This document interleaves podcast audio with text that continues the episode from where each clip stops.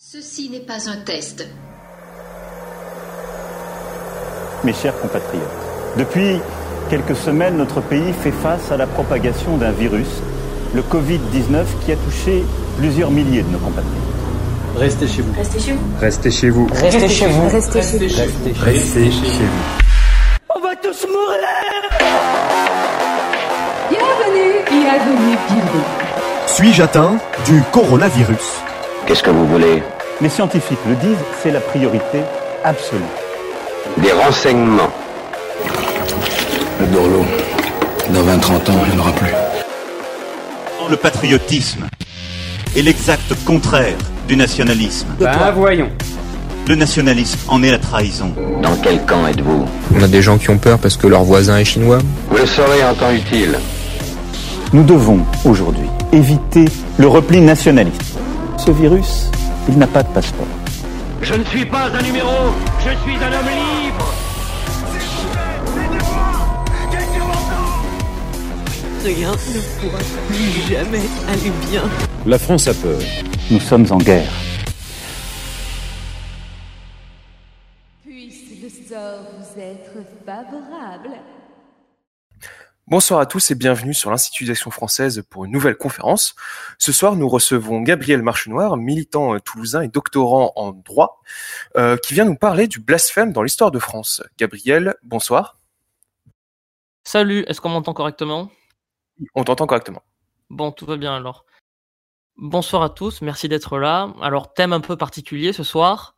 Euh, à la fois euh, historique, on pourrait, un historien pourrait traiter de ce sujet, mais aussi juridique, parce qu'évidemment, euh, la répression du blasphème, ça fait intervenir le droit, euh, les droits même, le droit, le droit laïque, c'est-à-dire le droit du roi, les coutumes, mais aussi les droits religieux, parce que c'est évidemment une matière religieuse.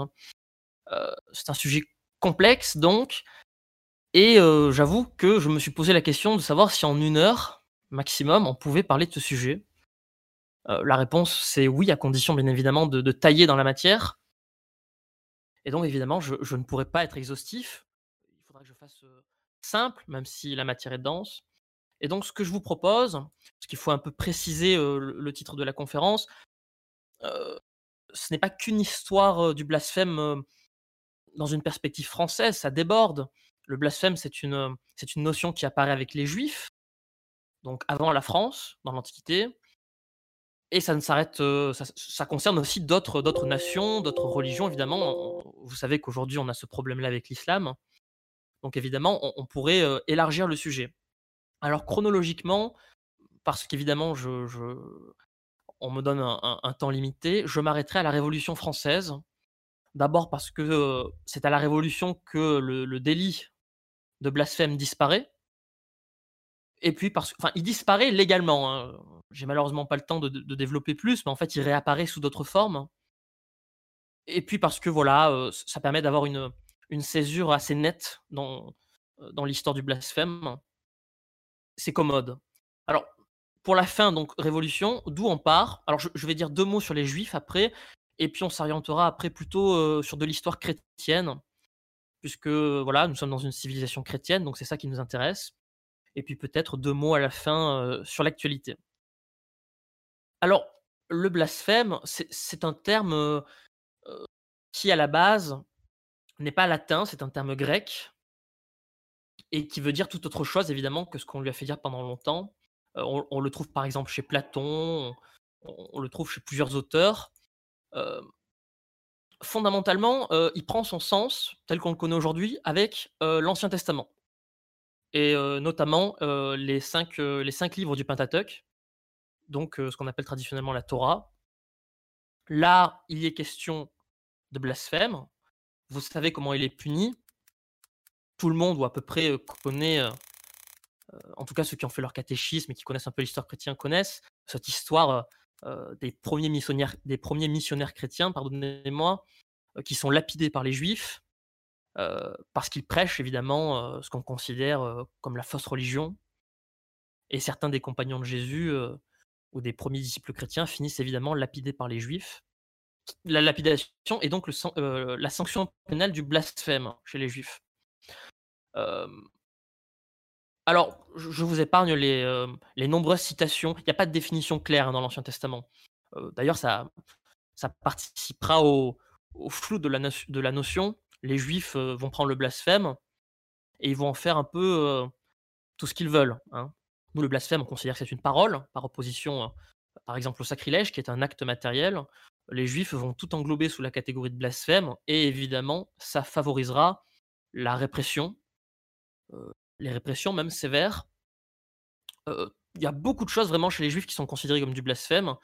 Et donc évidemment, la peine de mort est appliquée assez facilement par eux à l'époque. Les chrétiens, évidemment, seront dès le départ plus tolérants. Vous vous en doutez bien, puisque Jésus lui-même est accusé d'avoir été un blasphémateur. c'est comme ça qu'on le désigne, en tout cas, dans le Nouveau Testament. On dit que les Juifs, plus, précisément les pharisiens, hein, l'accusent d'être de blasphémer Dieu, après, on ne sait pas véritablement s'il est condamné pour ça ou pas. Bon, il y, a des procédures assez complexes, mais en tout cas, le point de départ de l'accusation de Jésus, c'est ça, hein, c'est d'être un blasphémateur. Donc les chrétiens vont forcément manier le concept avec un peu plus de prudence, une prudence quand même relative, puisque les pères de l'Église, pour faire simple, les grands auteurs chrétiens de l'Antiquité vont beaucoup parler de blasphème dans leurs traités, dans leurs écrits théologiques. Ils vont beaucoup en parler, mais ça ne sera pas, sera pas sanctionné pénalement. Mmh. c'est ça qui est important, c'est que les chrétiens en parlent, mais finalement, bon, on dit certes, mais il n'y a, pas, a pas de sanction spéciale. Et les historiens ont bien vu que dans l'Antiquité, le blasphème n'est pas, euh, n'est pas un délit pour les chrétiens, à part, et je le souligne, du côté de l'Orient, avec Justinien. Hein. vous savez que Justinien a écrit un, gros corpus de droit civil, que les juristes d'ailleurs du Moyen Âge reprendront au XIIe siècle, et Justinien punit de mort le blasphème. tout ça, c'est du côté de l'Orient, et à la même époque, c'est-à-dire au, début du Moyen Âge, en Occident, il n'y a pas d'équivalent. Il n'y en a pas en tout cas sur le plan du droit pénal. Parce que quand je dis que le blasphème n'est pas puni, c'est qu'il est vraiment pas puni sur le plan du droit pénal. C'est-à-dire que les législations temporelles, les royautés, les, diverses lois, si vous voulez, de l'époque, ne s'intéressent pas à ce phénomène. Mais vous avez un mode de répression du blasphème euh, qui apparaît dans les pénitentiels. Je fais assez simple. Euh, au début du Moyen Âge, euh, les chrétiens, lorsqu'ils commettent des péchés, considérés comme ça à l'époque, c'est considéré comme un péché, le blasphème, sont repris, si vous voulez, par la hiérarchie, notamment par les évêques, qui leur imposent des tarifs de purification, si je peux parler ainsi, c'est-à-dire que vous avez des, livres qu'on appelle pénitentiels, où vous avez, si tu fais tel péché, tu devras faire tant de jours de jeûne ou autre chose. Mais vous avez, si vous voulez, l'idée qu'à chaque péché, il faut une purification, un temps de purification, plus ou moins important et plus ou moins sévère selon la gravité du péché. Et le blasphème est évidemment compris parmi les péchés. Alors, Qu'est-ce qu'on a comme peine pour les blasphèmes au Moyen Âge? Principalement des jeunes. Voilà, vous passez une semaine au pain et à l'eau, et vous n'avez le droit de manger qu'à partir de 15 ou 16 heures. Bon, pour nous qui sommes un peu gourmands, enfin moi en tout cas j'aime bien manger, ça paraît sévère, mais à l'époque évidemment c'est pas grand chose. Si vous blasphémez, que vous avez une semaine au pain à bon, vous vous en tirez somme toute plutôt bien. Surtout que, bon ça s'additionne, hein, si vous si vous blasphémez cinq fois, vous aurez cinq fois cinq semaines, si vous préférez. Après, à l'époque, il n'y a pas d'unification sur ce, sur ce terrain-là. Hein. Les pénitentiels, vous en avez 50, 60. Il n'y a pas d'unification en droit sur ce terrain-là. Donc la façon dont on punit le blasphème en Gaule, ce ne sera pas la même chose en Italie et ailleurs. En Angleterre, enfin, l'équivalent à l'époque. Il n'y a pas vraiment d'unification sur ce point-là. Et la seule sanction, donc, elle est elle n'est pas très sévère. Voilà, vous verrez qu'après, ça va un peu, ça va moins rigoler, mais à cette époque-là, c'est quand même assez, tolérant. Encore une fois, parce qu'on a le, traumatisme de Jésus, aussi parce qu'il faut le dire, le Moyen Âge est une époque de troubles, hein. Insécurité. L'Église a d'autres problèmes que de régler la question du blasphème, si j'ose dire. Vous savez qu'en plus, les historiens qui m'écoutent, il y, a le problème des hérésies, notamment, qui se posent beaucoup au, Moyen Âge, puisque les, les, peuples barbares qui sont installés en Gaule sont, considérés pour beaucoup comme des hérétiques, notamment les Visigoths. Donc l'Église a autre chose à faire que de réprimer le blasphème. on laisse ça, euh, donc, pour faire clair, aux évêques, aux communautés locales et dans le cadre de, la pénitence, de la pénitence médiévale. C'est vraiment d'ailleurs un thème très intéressant, la pénitence, parce que ça nous donne beaucoup de renseignements sur l'époque, du point de vue des mœurs, du point de vue de l'histoire de, de, la morale, c'est très intéressant. Et je vous invite évidemment à aller, aller consulter ces pénitentiels qui sont d'ailleurs très drôles. On y voit que des chrétiens encore au Moyen Âge pratiquent certaines formes de paganisme et que les évêques hurlent à la mort contre ça. Enfin voilà. Alors évidemment, ça va se corser, je vous l'ai dit. À partir de quand ça se corse l'histoire du blasphème? Parce que là, ce que je vous raconte, ma foi, c'est plutôt sympathique, hein, c'est gentil. le blasphème, le pain, l'eau, certains, certains ici pensent sans doute à l'Inquisition. Je vous expliquerai plus tard que l'Inquisition et le blasphème, je, n'irai pas jusqu'à dire que ça n'a pas de rapport, mais il faut quand même faire la part des choses. Enfin, on n'en est pas encore à, tout ça. Alors, à partir de quand ça se corse? Ça se corse à partir, en fait, de la renaissance du pouvoir royal. vous savez que la royauté subit la féodalité en France contrairement d'ailleurs à, l'Angleterre, où elle est importée. Hein. Euh, c'est Guillaume le Conquérant qui importe la féodalité en Angleterre. C'est quand même plus, euh, plus facile pour lui de la gérer. On le verra à la guerre de Cent Ans. Mais la royauté française subit donc beaucoup euh, la période féodale, et donc c'est une royauté, une royauté qui est bien faible. Elle ne légifère pas, ou très très peu, et à partir du XIIe siècle, elle ne lève évidemment pas d'impôts. Lorsqu'elle a besoin d'argent, elle fait des tournées. Elle demande à ses vassaux éventuellement, mais elle ne peut pas non plus. elle n'a pas un droit, elle n'a pas d'armée non plus. Hein. la royauté française à cette époque-là, pour faire la guerre, c'est les vassaux, et c'est un nombre limité de vassaux pendant une durée limitée. Hein. C'est à peu près 40 jours. Donc, pas d'impôts, pas de royauté législative, on est sur quelque chose d'assez d'assez timide. Et le blasphème, précisément, va être l'un des moyens de la royauté pour, comment dirais-je, pour installer un pouvoir plus fort. Alors évidemment, il y aura d'autres moyens, mais le blasphème va servir à la royauté, vraiment. Ça va lui servir à, centraliser le pays, on en parlera un peu tout à l'heure. le départ de la centralisation, c'est en rapport avec l'histoire de la répression du blasphème. Que, évidemment, pour réprimer le blasphème, vous vous doutez bien qu'il faut des agents locaux. Il faut espionner les gens. Il faut pouvoir recueillir les dénonciations. Et donc, il faut toute une administration locale. Blasphème et centralisation, ce sont deux thèmes qui vont bien ensemble, euh, qui n'ont d'ailleurs pas été étudiés dans cette perspective, mais c'est certain que ça a joué un rôle. Et je dirais tout à l'heure comment le protestantisme a, hélas, euh, dans cette perspective-là, parce qu'on les a réprimés évidemment hein, pour hérésie, pour, tenir des blasphèmes, euh, le, protestantisme a joué un rôle dans la, dans la centralisation de la France. Donc, ça se corse en fait avec Philippe Auguste, c'est-à-dire en fait le premier roi fondamentalement qui redore un peu euh, l'image de la royauté à l'époque. Hein. C'est lui qui a agrandi le premier véritablement le territoire royal. Et, ça fait du bien au roi à l'époque. Hein. Alors, il prend un texte on a des, archives qui nous disent qu'il prend un texte contre le blasphème en 1182, donc pour la première fois dans l'histoire de France, un roi, une, une entité temporelle, prend une ordonnance. À l'époque, on n'appelle pas ça une ordonnance, on appelle ça un établissement. Enfin, il prend une mesure pour s'attaquer au blasphème. C'est quand même donc novateur, et ça prouve que si la royauté ose faire ça, à la fois elle s'affirme et c'est un moyen aussi de s'affirmer encore davantage. Alors, on ne la connaît pas, cette ordonnance. c'est bien triste d'ailleurs, j'aimerais bien la voir moi. Et donc, on ne peut pas savoir si elle a été appliquée, on ne sait pas quel est son, contenu. Et pour avoir donc un texte que nous possédons, c'est quand même plus intéressant, il faut attendre Saint Louis. Alors, Saint Louis, grand réformateur du royaume, c'est quelqu'un qui va participer à la croisade, c'est quelqu'un qui va, sur le plan du droit, réformer beaucoup l'organisation judiciaire, qui va s'attacher énormément aux bonnes mœurs, à la loyauté de ses agents. Et donc, tout naturellement, euh, c'est contre d'ailleurs ces agents qu'il prend euh, les premières mesures contre le blasphème, dans une ordonnance de 1254. D'ailleurs, on n'y trouve pas le mot blasphème, on trouve une expression, euh, je vous la donne, c'est tourner en dépit Dieu. Mais c'est la même chose. Hein. alors pourquoi il n'utilise pas le mot blasphème? Parce qu'on on le trouve quand même à l'époque.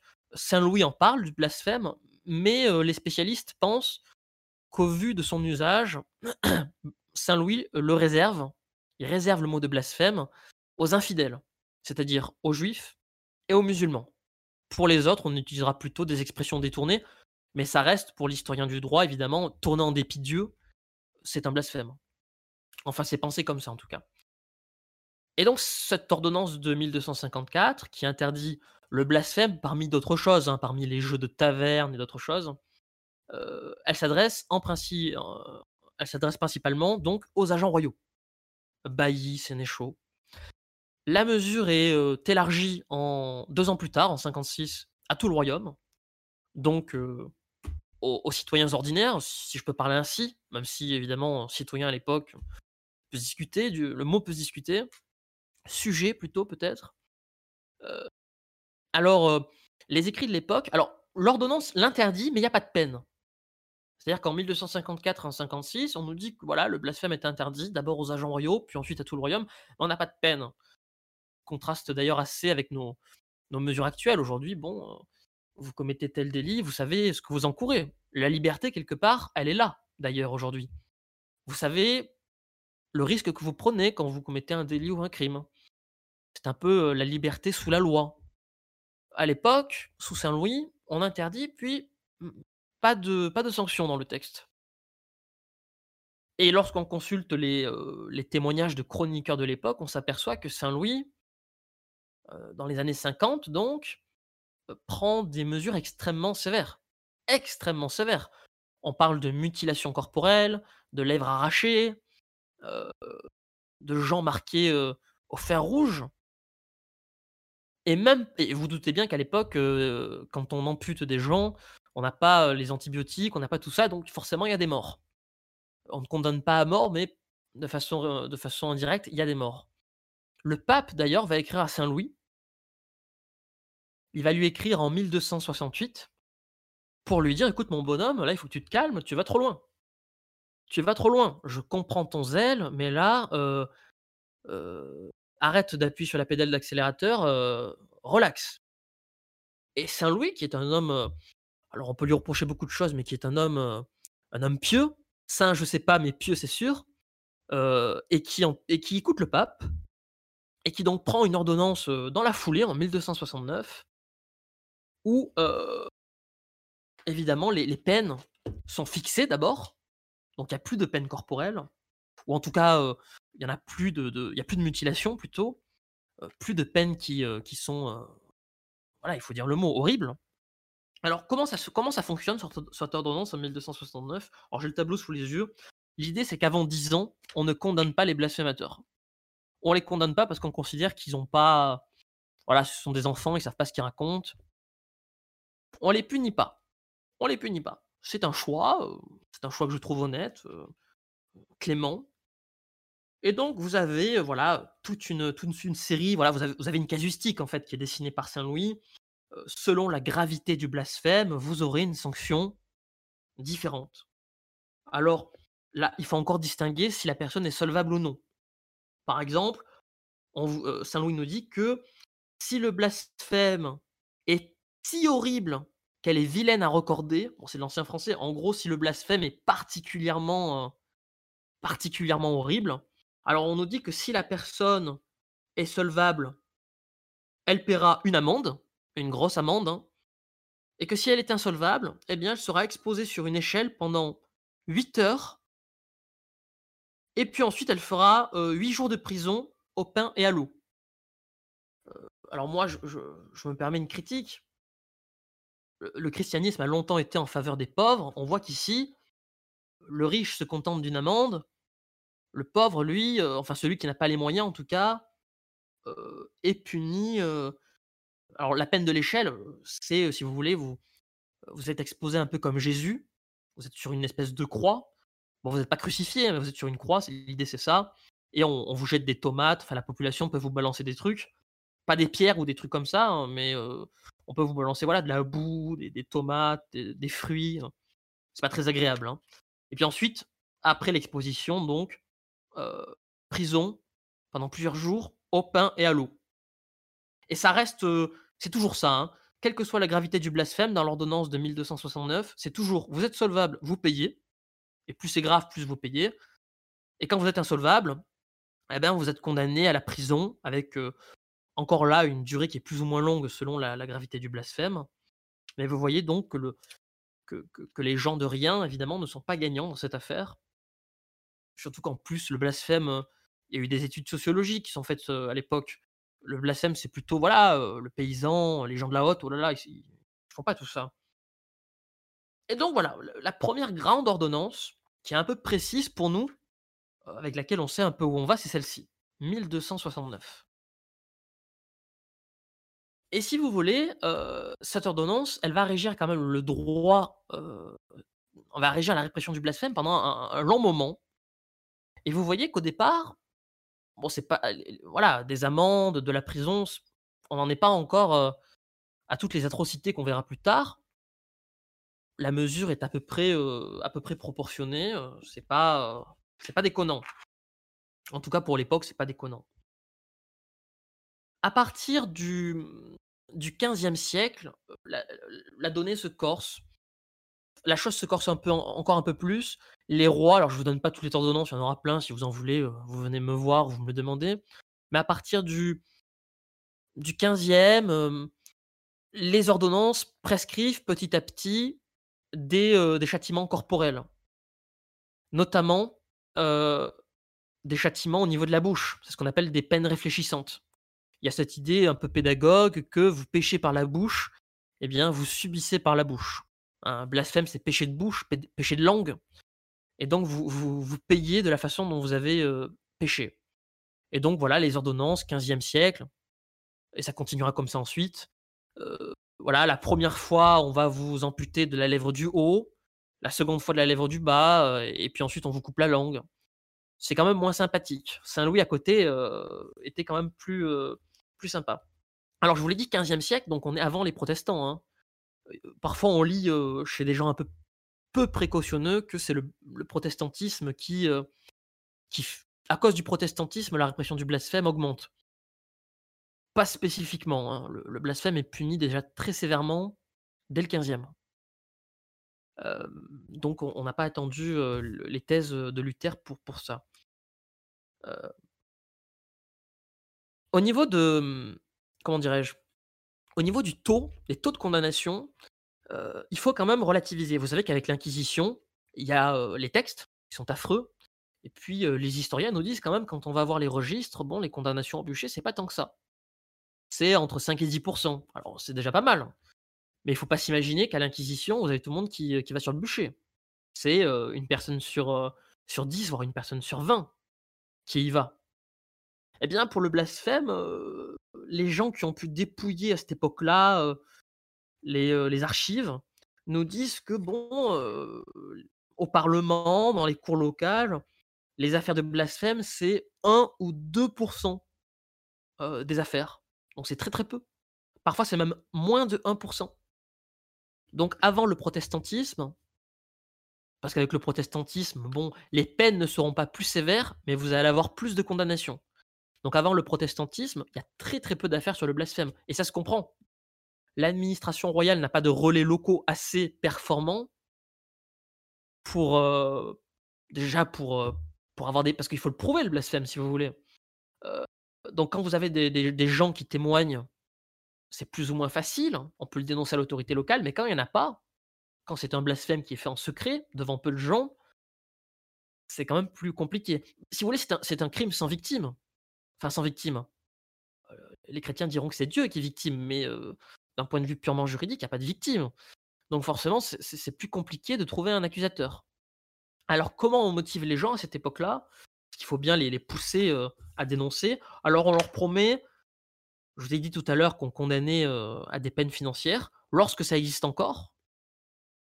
donc plutôt sous Saint-Louis et, et les années qui viennent, les décennies suivantes, on dit aux gens, bah, si vous dénoncez et que vous apportez les preuves de vos dénonciations, eh bien vous toucherez des, des intérêts, vous toucherez une partie des amendes qui sont prononcées. Plus tard, lorsqu'il y a des peines corporelles, vu qu'on ne prononce plus vraiment d'amendes, on donne des indulgences. On dit ah si vous nous si vous nous dénoncez des, blasphémateurs, on va vous donner on va vous remettre vos péchés sur les les 10, les 15 dernières années. donc les indulgences qui comme vous le savez la question des indulgences sera une question assez assez importante avec les protestants.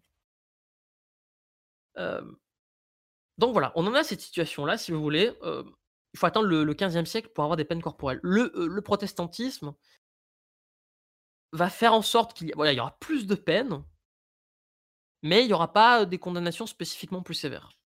C'est vraiment important de comprendre ça. Alors, quand il y a eu la conférence, je suis sûr que beaucoup de gens pensaient à l'Inquisition. Donc c'est pour moi le, point de faire un petit topo. Parce que là, je, vous parle de ça, après je, vous parlerai un peu de la Révolution française, mais j'aurais pas évoqué l'Inquisition. Et je suis sûr qu'il y a plein de personnes ici qui se disent, bah, attendez, euh, quand est-ce qu'il en parle?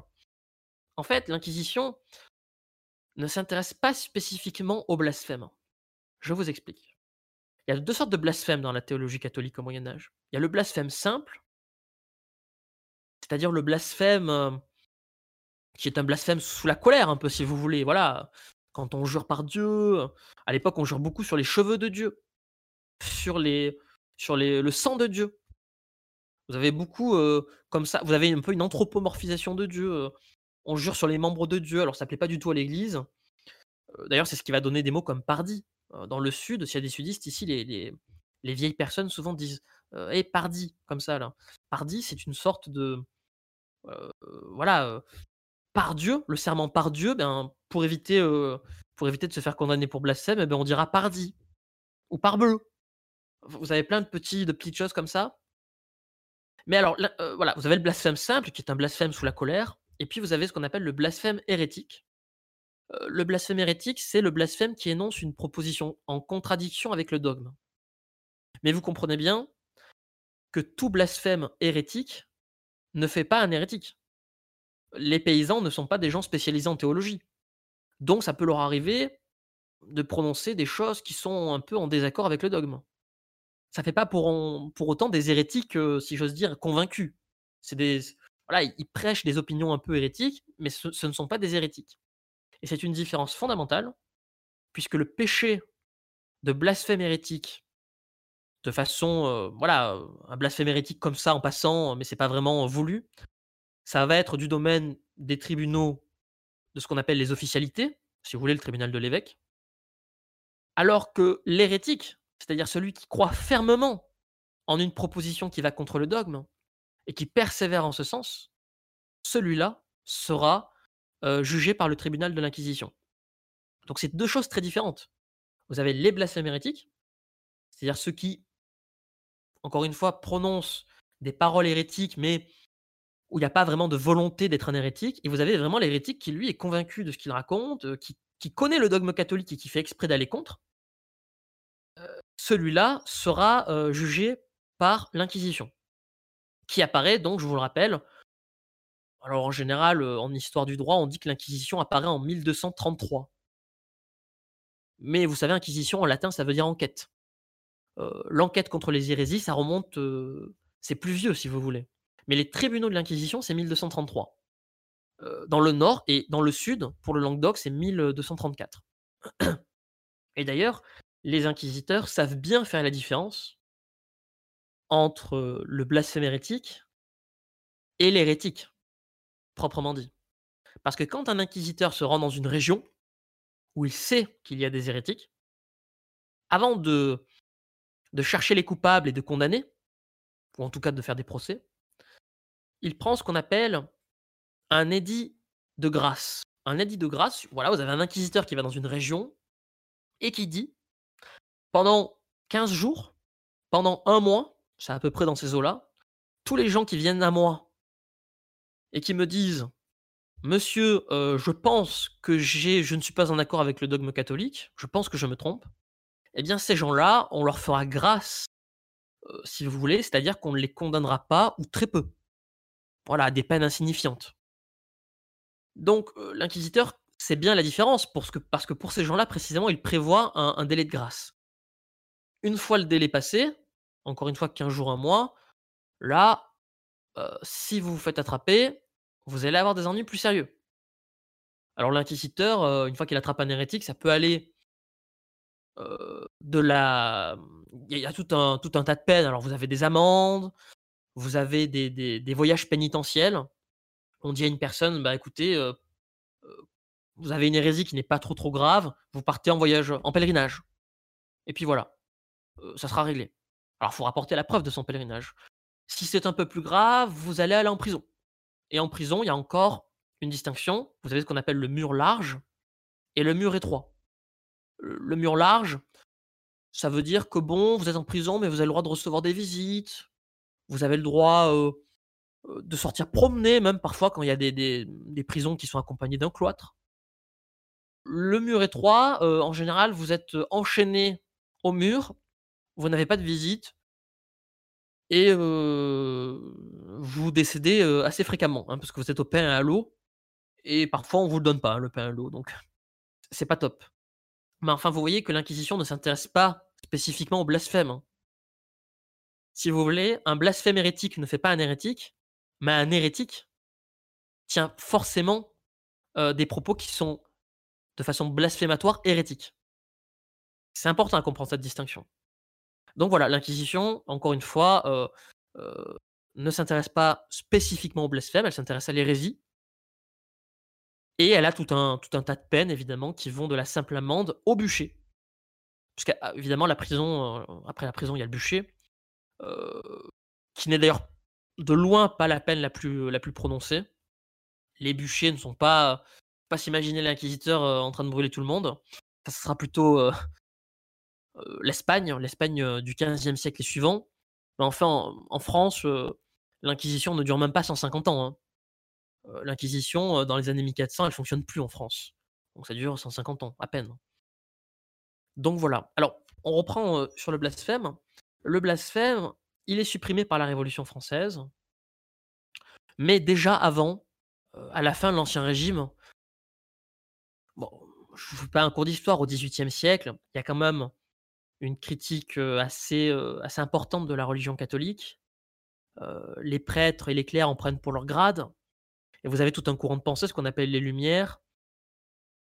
Je ne dirais pas qui est plus scientifique, euh, mais en tout cas qui s'intéresse plus à la science qu'aux époques passées.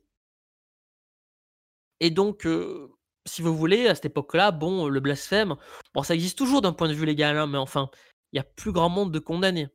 À part, euh, si certains le connaissent, le procès euh, de la barre. J'en parle pas parce que j'ai pas le temps, mais vous avez un procès à la fin de l'Ancien Régime, très connu, euh, d'un chevalier, donc, qui s'appelle de la barre, qui fait scandale en Europe, et qui finit sur un bûcher avec les écrits de Voltaire, on le brûle. Et donc à cette époque-là, ça fait scandale. Bon, on est quelques années, quelques décennies avant la Révolution française. Si vous voulez, c'est un peu un événement précurseur. D'ailleurs, les, les travaux préparatoires du Parlement durant la Révolution se réfèrent à cet événement et nous disent regardez ce qui s'est passé il y a quelques années. Le blasphème, c'est un, c'est un, c'est un délit qu'il faut supprimer. Alors la Révolution le supprime. Mais enfin, elle le supprime à moitié. Vous allez voir, c'est un peu hypocrite. Elle le supprime, euh, donc euh, à, partir de la Convention, ça n'existe plus. Mais même si le blasphème n'existe plus en droit, euh, factuellement, il existe encore. Je vais passer rapidement là-dessus, mais Robespierre, parmi d'autres, hein, n'est pas un athée. Robespierre est un déiste. Ça veut dire quoi? Ça veut dire que c'est un anticatholique, mais qui croit quand même en Dieu. À sa façon, en dehors des dogmes, en dehors de l'Église. Et Robespierre euh, invente un culte, parce que c'est lui qui a eu l'idée hein, à l'époque. Bon, c'est à la mode, hein, vous savez que euh, à la fin de la Révolution française et durant tout le 19e, la mode est à l'invention des nouvelles religions. Vous connaissez tous ici Auguste Comte. Bon, c'est un peu plus tard, mais Auguste Comte, euh, c'est voulu aussi l'inventeur d'une nouvelle religion. Et donc Robespierre, à, son époque, veut euh, remodeler une nouvelle religion, plus en accord avec les principes révolutionnaires. Et cette religion, ce sera la raison. avec un grand R. Il y aura des temples dédiés à la raison. La raison installée d'ailleurs à Notre-Dame à Paris. Et alors, si vous critiquez la raison, Robespierre vous le dit, vous allez mal, vous allez passer un sale quart d'heure. Il faut pas trop critiquer la raison parce que sinon, euh, voilà, vous allez avoir des problèmes. Et donc, si vous préférez, le blasphème légalement, ça n'existe plus, mais enfin, euh, d'un point de vue concret, quand vous critiquez la raison, vous passez au feu, ou en tout cas, on vous tue. Bon, c'est un peu la même chose, si vous voulez. Hein. en tout cas, avec la Révolution française, le blasphème disparaît définitivement de l'ordre juridique, en droit. Euh, et je finirai sur ça. Euh avec la Restauration, donc le retour un peu d'une pensée, euh, d'une pensée un peu conservatrice quand même. Hein. vous avez beaucoup de théoriciens durant la Restauration qui sont des, contre-révolutionnaires. Louis de Bonald et quelques autres. Enfin, je vous fais pas un dessin. Hein dans les années 1800, 1850, vous avez beaucoup de penseurs de la contre-révolution qui sont très importants. C'est l'époque. Hein. et donc, la Restauration va prendre une loi qui sera utilisée plus tard contre Baudelaire, contre Flaubert. J'ai plus la date exacte, mais enfin, c'est dans les années 1810. Hein. à la fin des années, je crois que c'est 1819. Encore une fois, si vous avez, si vous voulez des dates précises, là, c'est pas l'époque que j'ai le plus travaillé. Je crois que c'est 1819. Vous avez une loi qui punit l'atteinte à la moralité publique et religieuse. Bon, les juristes qui sont ici se diront c'est un texte bien flou. Euh, quelle différence entre la moralité religieuse et la moralité publique À l'époque, vous savez, c'est quand même. Euh, je dirais pas que c'est tout à fait la même chose, mais enfin, il quand même de. C'est presque la même chose. On est encore dans une France extrêmement catholique. Et puis bon, euh, quelle est la différence entre le blasphème et l'atteinte à la morale religieuse? C'est une barrière un peu, un peu étrange, un peu floue. Moi, je vous le dis, quand on regarde les, comptes rendus des procès de l'époque, il n'y en a pas. Il n'y en a pas. C'est-à-dire que vous n'avez pas de loi sur le blasphème, mais vous avez quelque chose qui est presque comme, en fait. Et il faut attendre la Troisième République et les lois sur la presse, les lois de 1889, pour, ben, pour en fait supprimer tous ces délits qui ressemblaient au blasphème sans en porter le nom. Et on peut créditer ça d'ailleurs à la, Troisième République, c'est d'avoir, euh, eu un, côté extrêmement libéral du point de vue de la parole, ce qu'on regrette un peu aujourd'hui. Hein. On aimerait bien euh, pouvoir parler comme on veut, c'est plus possible malheureusement. Mais voilà, la Troisième République a eu ce, cette qualité-là, d'être libéral, en tout cas du, point de vue de, la pensée, du point de vue de la parole. Et ceux qui aiment bien la littérature de l'époque savent que des gens comme Léon Blois euh, pouvaient écrire des choses absolument Léon Blois écrivait des choses, si on les écrivait aujourd'hui dans les journaux, euh, ça ferait se lever, euh, voilà, vous auriez des procès et, que sais-je encore. Donc cette époque-là est vraiment formidable. D'ailleurs, c'est pour ça que pour moi, euh, les années 1870, 1900, 1910, c'est le, on y trouve parmi les, meilleurs écrivains de, la littérature française. Hein. Et il y en a beaucoup. Barbé d'Aurevilly, quelques autres. C'est vraiment la, gloire de la littérature française pour moi. Enfin voilà. Donc, il faut bien comprendre que même si la Révolution supprime d'un point de vue légal le blasphème, le blasphème, en fait, reste au XIXe siècle sans emporter le nom. Voilà, vous avez des lois qui sont prises contre la moralité religieuse, quelques autres choses. C'est pas très. voilà, si certains ont déjà entendu parler du procès de Baudelaire, on censure, vous savez, les fleurs du mal pour quelque chose qui ressemble en fait à du blasphème. Hein. Bon, vous me direz, Baudelaire, il est, condamné qu'à la censure. C'est pas les peines de l'époque. Mais enfin, c'est quand même quelque chose qui, ressemble au blasphème, sans la, sans la sévérité d'autrefois. alors, le blasphème, c'est un thème, vous voyez que c'est un thème d'actualité, évidemment, plus avec l'islam qu'avec les chrétiens, même si, je tiens à le dire, après la loi sur la liberté d'expression, donc sur la liberté de la presse, plus précisément en 89, sur la Troisième République, les premiers problèmes qui se posent avec la religion, vous savez, le rapport religion-liberté d'expression, c'est avec les catholiques, notamment parce que dans les années, dans les années d'avant-guerre, et même dans les années d'entre-deux-guerres, vous avez des, films qui sont faits et qui choquent extrêmement puissamment la morale catholique. Et là, il va y avoir tout un, tout un tas de problèmes qui se posent. Mais si vous voulez, ce qu'on connaît un peu aujourd'hui avec les musulmans, il y a eu quelque chose qui y ressemble un peu. Mais ça se comprend parce qu'à l'époque la France est très catholique. hein. Mais il y a des correspondances avec euh, les critiques catholiques qui étaient faites au cinéma français dans les années 1900. Euh, il y avait quelque chose d'un peu similaire. C'est le début du cinéma d'ailleurs. On, en est vraiment au point de départ. hein. Mais ça va durer jusque dans les années 1960, 1970. Vous avez quasiment 80 années où les catholiques critiquent beaucoup le cinéma français. Il y a des émeutes, il y a, plein de choses comme ça, euh, parce que c'est un cinéma qui est très anticlérical. Euh, mais la comparaison est quand même un peu, mince, parce que, encore une fois, à l'époque, la France est catholique, et donc c'est tout à fait normal que le cinéma puisse choquer une, frange de l'opinion qui est très largement majoritaire. Les musulmans aujourd'hui, alors je prends les chiffres officiels, euh, représentent 10%, on nous dit 10%. Bon voilà, vous êtes minoritaire. Si ça vous plaît pas ce qu'on dit de vos prophètes et compagnie, bon, vous- voilà. Il y a quand même une différence assez, assez importante. Alors, j'ai malheureusement pas le temps de traiter évidemment la, la place qu'a le blasphème chez les musulmans, parce qu'il y a toute une partie du droit musulman qui s'y intéresse aussi. hein. Mais ce qu'il faut retenir, et je crois que c'est essentiel, c'est que dans tous les cas, blasphème ou pas, la différence entre le christianisme et l'islam, c'est la violence. Quand vous prenez le Nouveau Testament, vous n'avez pas une justification claire et nette de la violence. Et de mon point de vue d'ailleurs, il n'y en a aucune. Il y a des passages un peu étranges, mais quand on les recontextualise finalement, euh, ça ne paraît pas aller en faveur des gens qui disent regardez là Jésus quelque chose, Jésus dit quelque chose qui peut justifier la violence. Moi, ça me semble un peu erroné.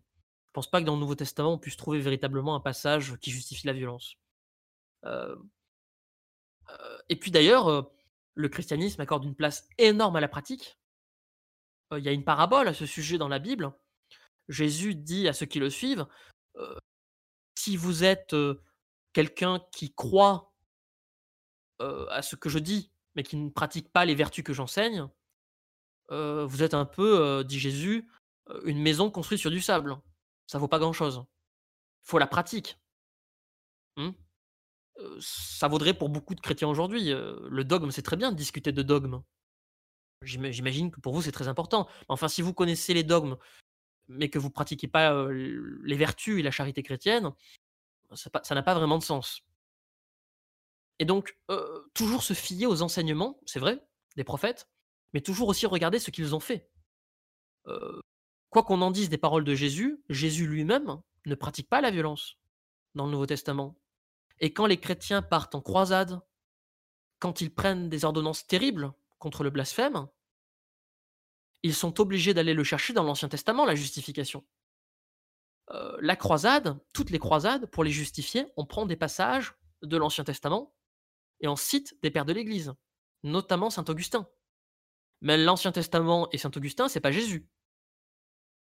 Alors que dans l'islam, quand on fait la guerre, on se fonde sur quelque chose qui est très simple. Les musulmans nous disent regardez là dans les textes, on n'est pas sûr. Euh, oui, vous, me montrez texte 1, mais moi je regardez, je vous montre le texte numéro 2 qui dit l'inverse. Mais factuellement, dans l'islam, quand vous prenez les textes, euh, ça c'est clair et net. Si on, sort de la théologie, qu'on regarde les faits, la première chose que fait le prophète, c'est qu'il fait la guerre. Quand on sort de la théologie, qu'on regarde l'histoire, si j'ose dire, les faits, d'un côté, il y a quelqu'un qui, qui prêche finalement euh, une attitude sereine, de paix, et de l'autre, nous avons quelqu'un qui prêche une attitude guerrière. Donc, si vous voulez, et ça, ça avait été bien souligné par Jacques Ellul, je sais que Enzo l'aime beaucoup, Jacques Ellul qui a écrit, vous savez, sur la technique, mais qui est avant tout un historien du droit, qui a travaillé sur l'histoire des religions. Jacques Ellul nous dit la violence chrétienne, finalement, c'est une violence qui est contraire à l'enseignement de Jésus. C'est une violence qui est en quelque sorte une bassesse de l'homme. L'homme est un pécheur et, l'homme est un, animal violent parce que c'est un animal politique. Et ne me faites pas dire ce que j'ai pas dit. C'est-à-dire que moi je suis bien content quelque part qu'il y ait eu une violence chrétienne parce que à l'époque il fallait, il y, en, avait besoin à certains, si vous voyez ce que je veux dire, hein, lors des conquêtes musulmanes au 8e, 8e et 9e siècle. On avait besoin de gens comme Charles Martel. On en a fait un peu trop avec Charles Martel, mais enfin, il y a des... aujourd'hui, aujourd'hui c'est la tendance inverse. Avant, on nous disait qu'il avait, qu'il avait repoussé une gigantesque armée. Aujourd'hui, on nous dit qu'il a, voilà, il, s'est battu contre quelques musulmans comme ça. il y en avait deux trois qui se baladaient. Non, il y a quand même un juste milieu à trouver. À l'époque, il y a véritablement une conquête musulmane. Et Charles Martel fait la guerre, une, une véritable guerre. Il y a des batailles. C'est pas, c'est ni toute une, c'est pas véritablement une armée musulmane. C'est plus des razzias. Enfin, euh, euh, des, des razzias de plusieurs milliers de personnes, c'est quand même, il faut se battre. hein. Donc, si vous voulez, je pense que le point cardinal est là. D'un côté, vous avez une violence qui est nécessaire parce qu'elle est politique, mais qui n'est pas justifiée par les textes. Une violence pour la croisade, pour la pression contre le blasphème, pour tout ce que vous voulez. De l'autre, vous avez une violence qui trouve, sinon dans les textes, au moins une justification dans l'attitude du prophète. Et c'est ça qu'il faut répondre aux musulmans, en fait. Ne dissertez pas avec moi de théologie. On peut faire dire aux textes à peu près ce qu'ils vont. Mais moi, je constate que c'est noir sur blanc. Il y en a un qui fait la guerre et l'autre non. Jésus ne fait pas la guerre. Et très honnêtement, je mets quiconque au défi de me montrer que Jésus est quelqu'un de violent. En tout cas, à partir des textes. Vous avez eu quelques auteurs à l'époque qui ont pensé que Jésus était un zélote à la fin du 19e siècle. Les zélotes, c'est les nationalistes juifs euh, qui, prêchent la violence. Enfin, c'est des théories qui sont aujourd'hui abandonnées parce que ce sont des théories qui ne peuvent pas être prouvées. Donc voilà. Euh, euh, le blasphème, pour résumer, de Saint-Louis jusqu'au 15e, on est sur des peines pécuniaires pour ceux qui sont solvables et pour ceux qui ne le sont pas, sur des peines voilà, de prison, au pain à l'eau, parfois la peine de l'échelle. C'est des choses qui sont un peu humiliantes, des peines, de ce qu'on appelle des peines, infamantes. Et puis à partir du 15e, et ça va se poursuivre jusqu'à dans les années 1700, euh, on est quand même sur des, sur des ordonnances qui prescrivent voilà, euh, l'amputation de, la lèvre, de la langue. Et puis de 1700 euh, jusqu'à la Révolution française, bon, il y a, un peu une déchéance, la, la législation tombe en désuétude. Elle est toujours active, hein, mais il n'y a plus vraiment de procès pour blasphème. Et, et c'est pour ça que finalement, la, suppression du blasphème par la Révolution, c'est évidemment une rupture avec le, droit qui est avant, mais c'est une rupture qui est aussi dans la continuité. Ça continue une pratique qui disparaissait petit à petit. Enfin voilà, c'est un thème très compliqué honnêtement. Il y a énormément de choses à dire, il y a une masse d'informations énorme. On pourrait faire ça, on pourrait en parler pendant des heures et des heures. Je vais répondre à vos questions. Ça me permettra de, resserrer le point sur des choses plus précises peut-être. Et puis, j'espère, que ça vous a plu. J'espère que j'ai été assez clair. Je vous avoue que j'ai un peu faim. Donc, voilà. Et puis voilà, je vais laisser, un lecteur me lire les questions. Merci, merci à lui d'avance.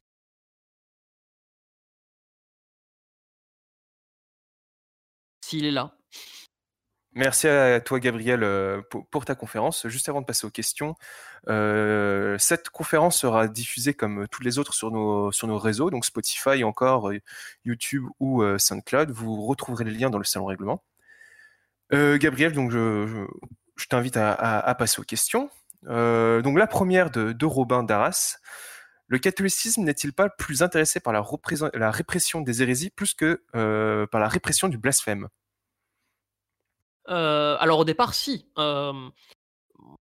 Au départ, le premier danger. Alors encore une fois, même le terme hérésie, c'est compliqué si vous voulez. Si vous, si vous voulez, vous n'avez pas au départ, lorsque, allez, pour prendre un terme faux mais vrai, enfin faux mais simplifi- simplifié si vous voulez. Il n'y a pas. Quand la religion chrétienne naît, elle n'a pas, si vous voulez, le dogme déjà fixé, etc. C'est une construction sur le long terme. Euh, donc dire que la religion chrétienne a lutté contre l'hérésie dans les premiers siècles, on comprend ce qu'on veut dire, mais c'est pas tout à fait vrai. Parce que puisque vous n'avez pas de dogme, vous n'avez pas spécifiquement d'hérésie non plus. Vous avez, euh, à partir de la fin du deuxième siècle, qu'on va appeler la Grande Église, qui est en fait euh, un regroupement d'auteurs qui tentent de fixer le dogme. Mais pour qu'il soit définitivement fixé, il faudra attendre les, les conciles, évidemment avec à sa tête évidemment Nicée et, ceux qui suivent. Alors, pour répondre à la question, si bien sûr, euh, le christianisme est historiquement plus intéressé par la répression des hérésies parce qu'il en va quelque part euh, de sa survie. Et euh, dès le départ, dans l'histoire du christianisme, assez vite, on essaye de lutter contre les tendances, contre les tendances sécessionnistes. Alors j'en donne quelques-unes. Il y a ce qu'on appelle les montanistes au second siècle, qui se querellent avec ce qu'on appellerait un peu anachroniquement les catholiques, et qui se querellent notamment sur des questions de pénitence. À l'époque, les catholiques acceptent dans la pénitence tous les péchés. Voilà. Vous êtes un fornicateur, vous êtes tout ce que vous voulez, vous serez admis à la pénitence. Les montanistes nous disent non, non, non, on pardonnera pas ces péchés-là. Donc il y a une querelle avec l'hérésie montaniste à propos de ce qu'on appelle les péchés rémissibles et irrémissibles. Pour les catholiques, il n'y a pas de péché irrémissible. Pour les montanistes, oui. Vous en avez d'autres. Par exemple, vous avez Marcion, Marcion à la fin du second siècle, qui est donc un, Romain. Il est dans la communauté euh, chrétienne de Rome. Et alors lui, euh, il considère que l'Ancien Testament, si vous voulez, euh, doit être mis à la poubelle. Ça vaut rien. Il faut s'intéresser au nouveau. Or, vous savez que la doctrine va, va dire plus tard, non, non, l'Ancien Testament est dans la, voilà, l'Ancien Testament et le Nouveau, ça fait qu'un. Vous avez un type qui s'appelle Marcion, donc, qui, dans la seconde moitié du deuxième siècle, tente de créer une contre-église, et il va partiellement réussir, en disant l'Ancien Testament, c'est un Dieu injuste, un Dieu mauvais, et le Nouveau Testament, c'est en quelque sorte un second Dieu qui vient nous sauver. En fait, Marcion euh, professe ce qu'on appelle un dithéisme, euh, qui est un dualisme en même temps. Et les hérésies cathares sont un peu euh, les lointains ancêtres des gnostiques et des théories de Marcion. Donc oui, historiquement plus intéressé par, par la, répression de l'hérésie, enfin, euh, à l'époque médiévale, il y a beaucoup, beaucoup d'ordonnances sur le blasphème, qui se répètent d'ailleurs. Alors, il y en a qui disent que c'est parce qu'elles sont pas appliquées. Je sais pas, je sais pas. On n'a pas vraiment. C'est compliqué, euh, le dépouillement pour les 13e, 14e, 15e siècles. Euh, voilà. Mais oui, le blasphème, quand même, a une place importante pendant 400 ou 500 ans. Merci Gabriel. question suivante. Les, protestants pardon, ont-ils eu une politique de lutte contre le blasphème en France? Alors, si vous voulez, euh, les protestants, en fait, vont, vont, vont plus se concentrer sur... Euh, euh, les, protestants vont un peu faire ce que les premiers chrétiens ont fait dans l'Empire romain, c'est-à-dire, en fait, ils vont demander la liberté de conscience. Ceux qui vont revendiquer la liberté religieuse pour les protestants, évidemment, il y, a des, protestants, mais il y a aussi des catholiques. Hein. Par exemple, euh, l'un des premiers à réclamer la, liberté pour les protestants, c'est Jean Baudin. Euh, s'il y a certains euh, historiens ici qui sont un peu férus d'histoire des idées politiques dans la France moderne, Jean Baudin, c'est quand même un personnage très important, quelqu'un de très influent. On lui doit le concept de souveraineté tel qu'on l'entend aujourd'hui. On lui doit beaucoup de choses. Et Jean Baudin, qui est donc un personnage extrêmement influent du XVIe siècle, nous dit il faut la liberté de penser pour tous, y compris pour les protestants. Euh, au XVIIIe siècle, vous aurez quelqu'un comme Pierre Bayle, qui est lui par contre un, réformé, et qui, euh, je pense que c'est sans doute aujourd'hui le, militant euh, de la tolérance le plus connu, en tout cas sur le terrain de la religion. Donc oui, des gens comme Pierre Bayle, évidemment, qui sont des, protestants, ont, essayé de prêcher pour leur paroisse, en disant l'humanité oblige à, autoriser au moins un droit de conscience. Un droit de conscience, c'est quoi? Bah, C'est pratiquer sa religion chez soi. Et c'est un enseignement aujourd'hui qu'on pourrait appliquer à ceux qui considèrent qu'il faudrait interdire l'islam. Vous rêvez. Vous rêvez, c'est pas possible. Et puis d'ailleurs, ce n'est pas pensable une seule seconde. Ce qu'il faudrait faire, par exemple, c'est dire, voilà, telle religion, je l'interdis dans le champ public l'interdire tout court, ça n'a pas de sens. Vous n'allez pas faire l'inquisition chez les gens. Donc, euh, oui, euh, il y a une revendication évidemment euh, sur le plan littéraire et tout des, protestants pour, pour revendiquer une liberté religieuse, qui évidemment, quand on revendique la, liberté religieuse, c'est pas qu'on revendique un, droit au blasphème, mais si vous préférez, les catholiques considèrent que le blasphème hérétique existe et que c'est une des formes du blasphème donc quand on, quand on revendique la liberté religieuse, quelque part, on revendique aussi auprès des catholiques quelque part, on leur dit, en fait, on leur dit arrêtez de, de voir du blasphème partout, quoi. Enfin là, c'est plus compliqué. Blasphème hérésie, encore une fois, c'est des rapports assez particuliers. Hein. L'hérétique est forcément un blasphémateur, l'inverse est moins vrai. Voilà. Merci Gabriel. question suivante. Le fait que de nos jours les chrétiens s'indignent moins du blasphème est-il dû au fait que la religion chrétienne a perdu son influence? Ou alors est-ce qu'il y aurait une certaine réserve euh, du type si on, vous gifle, si sur la joue droite, tendez la gauche?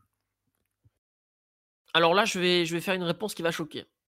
Je pense que vous avez un pape qui est probablement. Euh,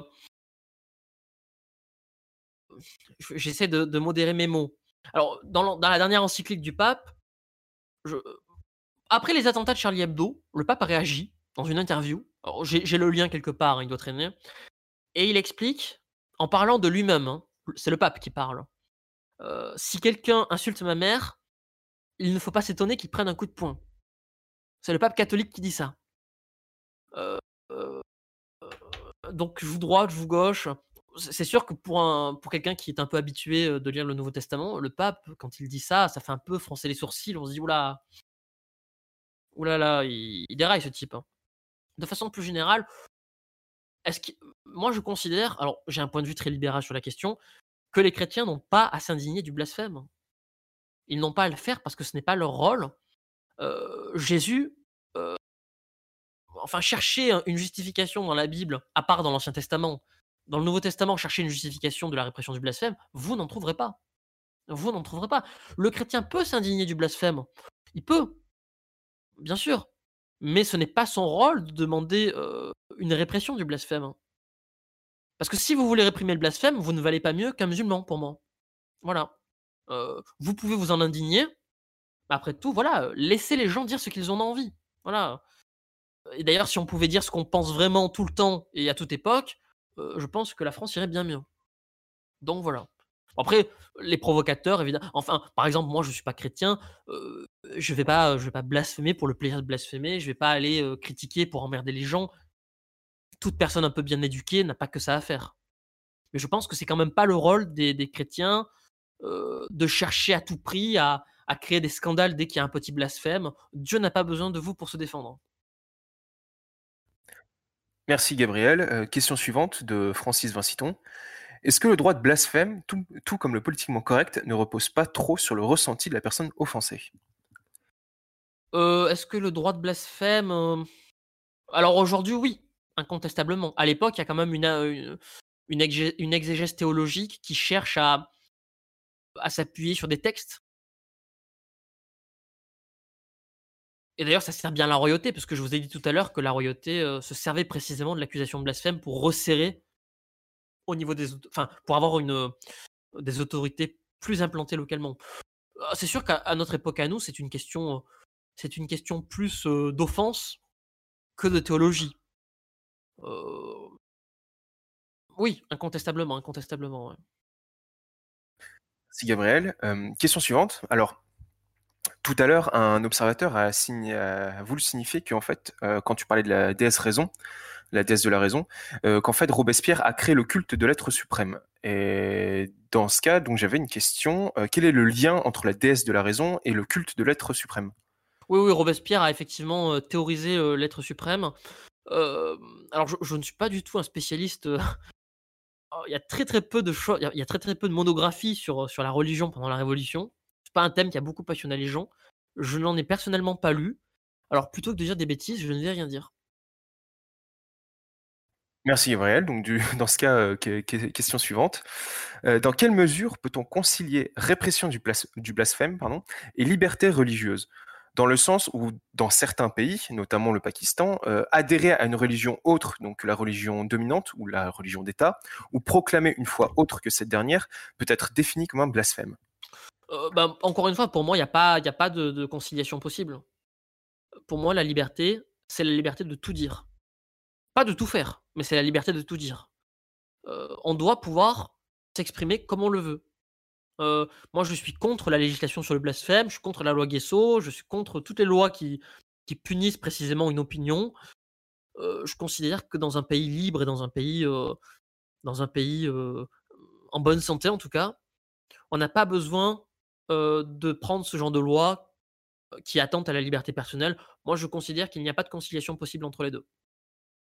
Je suis pour la liberté d'expression totale et je considère que ne pas blasphémer, euh, en tout cas ne pas provoquer spécifiquement et continuellement en, en tenant des, propos blasphématoires exprès pour faire chier, c'est une question de bon sens et d'éducation. Mais je pense que c'est pas possible. Pas de conciliation possible. Merci Gabriel. Euh, question suivante. Alors, de tout à l'heure, tu as dit que le blasphème n'est pas une notion juridique aujourd'hui. Euh, Est-ce encore vrai en République française dans les faits? Bah, euh, En fait, on entend beaucoup sur les plateaux dire euh, Oh là là, on retourne au Moyen-Âge, on retourne sur l'Ancien Régime, où il y avait effectivement la répression du blasphème. Je pense personnellement que le parallèle n'est pas correct. Comme je vous l'ai dit, à l'époque de la Restauration, et jusqu'à la Troisième République, vous avez des lois qui en fait sanctionnent le blasphème de façon un peu détournée. Voilà, ce sont des lois sur la morale religieuse, atteinte à la morale religieuse.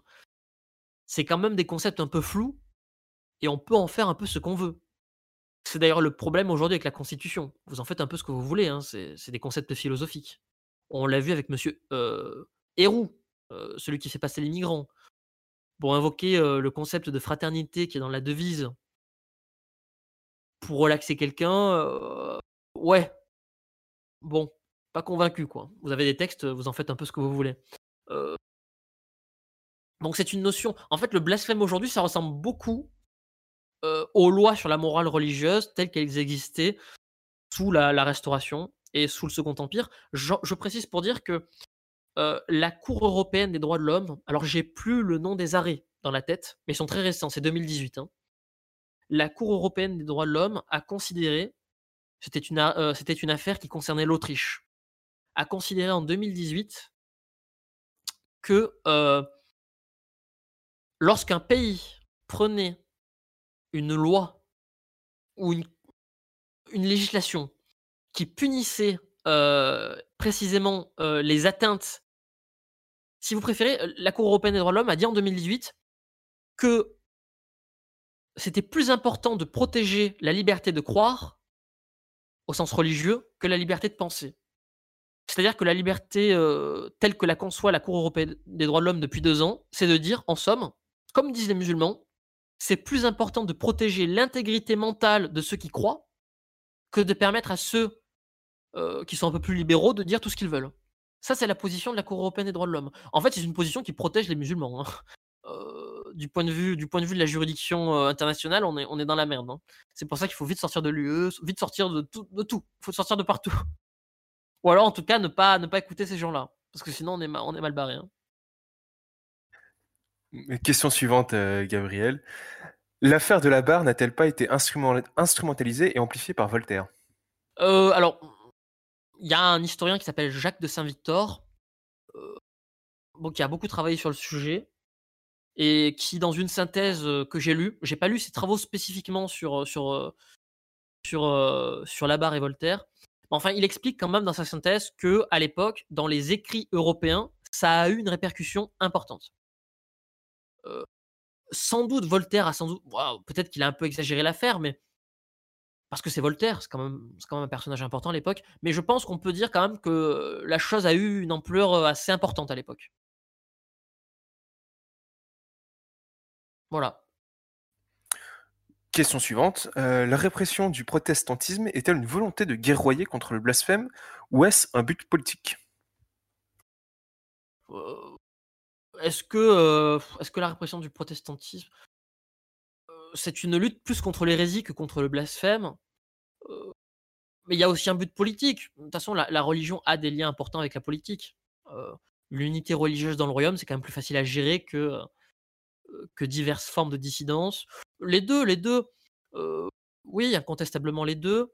D'ailleurs, à l'époque, contre les protestants, on, crée au Parlement de Paris une chambre spéciale.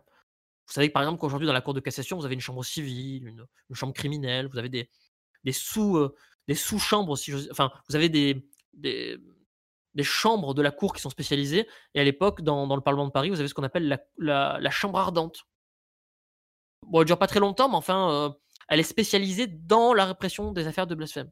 Donc ça prouve quand même euh, une volonté de euh, d'avoir une répression efficace, rapide, Après, oui, effectivement, but religieux, but politique, pour moi, ça va ensemble. Il n'y a, pas, a pas à séparer les deux. C'est bon. Merci Gabriel. Question suivante, plutôt deux questions en, une. Euh, actuellement, l'absence totale d'indignation des catholiques sur les caricatures de Jésus-Christ peut-elle être liée par la présence d'une république laïque? Et est-ce qu'à force de tolérer ce genre d'actes antichrétiens, est-ce que cela ne porte pas défaut au christianisme? Pour, moi, je fais la différence entre acte antichrétien et acte blasphématoire. À titre personnel, si mon voisin blasphème et que des gens blasphèment, je n'en ai strictement rien à cirer. après, l'acte anti-chrétien, c'est-à-dire l'acte de dégrader des cathédrales, l'acte de. Mmh, comment dirais-je? L'acte de vraiment s'en prendre au christianisme, moins par, conviction. si vous avez un scientifique, par exemple, qui, voilà, qui se prononce sur une opinion qui est considérée comme blasphématoire, moi, si vous, dites oh là là, le blasphémateur, ça va pas m'intéresser. Par contre, si c'est quelqu'un qui blasphème juste pour emmerder et pour essayer de provoquer les gens qui sont en France, euh, même moi qui suis pas chrétien, ça va m'emmerder en fait. Parce que le but, c'est pas tant le blasphème que euh, s'en prendre à une civilisation. Euh, donc l'acte antichrétien, lorsqu'il s'en prend à notre civilisation à nous et dans ses fondements, je suis évidemment pour qu'on pour le voilà, la personne fait ça, pour moi, elle mérite un coup de poing, un coup de tête, ce que vous voulez. Après, quand c'est quand, quand un blasphème pour le blasphème et que il n'y a pas une provocation qui est recherchée, pour moi, il n'y a pas à chercher midi à 14h. Parce que dans ce cas-là, moi je vous le dis, ça m'arrive sans doute de blasphémer, hein, mais c'est pas quelque chose que je recherche volontairement, si vous voulez. Mon but, c'est pas de blasphémer. Je me dis pas dans ma tête, je vais blasphémer pour les faire chier. Ça, évidemment, c'est con. Et à mon avis, la personne qui fait ça, elle mérite une, une torgnole.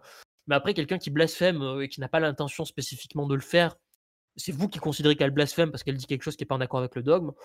Bon, moi, personnellement, je, m'en badigeonne les parties. Hein. Voilà. Et donc le, le, lien entre l'absence d'indignation des catholiques et, la présence de république laïque C'est l'autre partie de la question. Bon, si vous préférez, euh, j'ai pas, j'ai pas, j'ai pas de point de vue spécifique sur la question. L'histoire, c'est une question de cycle. Hein. Euh, je, je, vais pas, bon, je vais pas dire évidemment que le christianisme va disparaître, ça serait stupide. Quoique, mais enfin, il y a des cycles et vous avez des religions qui, à certains moments, sont plus virulentes que d'autres?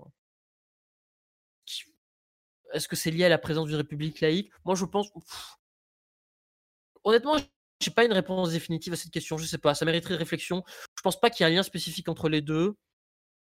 Euh, je pense que c'est plus l'esprit du temps que la République. Je pense que c'est plus l'esprit du temps. Parce que les musulmans sont dans un mood un peu particulier. Hein. Je pense que, à part eux, euh, l'esprit du temps est quand même moins religieux. Voilà. Merci Gabriel. Euh, nouvelle question de, Xavier de Bordeaux. On a parlé du blasphème dans le droit, mais quelles étaient les répercussions sociales de celui-ci? Quelles étaient les réactions populaires face au blasphème? Euh, ah, bah, les, gens de la campagne et tout, ils s'en foutent. Hein. Enfin, encore une fois, les dépouillements sont assez pauvres, mais on constate qu'en fait, les condamnations socialement, c'est toujours des gens qui viennent de la basse société. Vous avez rarement des nobles et des clercs qui sont condamnés. Euh, pour blasphème. C'est moins le cas. Non, bon. Les répercussions sociales, aucune, si j'ose dire, à part la centralisation. Parce qu'en fait, quand le protestantisme naît, et ça, pour le coup, c'est une véritable euh, répercussion sociale et politique, quand le protestantisme naît, pour accroître le contrôle sur la population, euh, la royauté, en fait, va multiplier les agents locaux. Elle va déployer toute une administration locale pour lutter contre le blasphème et contre l'hérésie protestante, qui va évidemment avoir des répercussions. Et, ça aura des répercussions sur le point de vue du langage. Je l'ai dit tout à l'heure, on jure beaucoup sur les parties de Dieu, sur son sang, sur ses cheveux, sur sa tête. Et à l'époque, ça va modifier le langage en place. Voilà, au lieu de jurer par Dieu, on dira par bleu. Au lieu de jurer par Dieu, on dira par dit.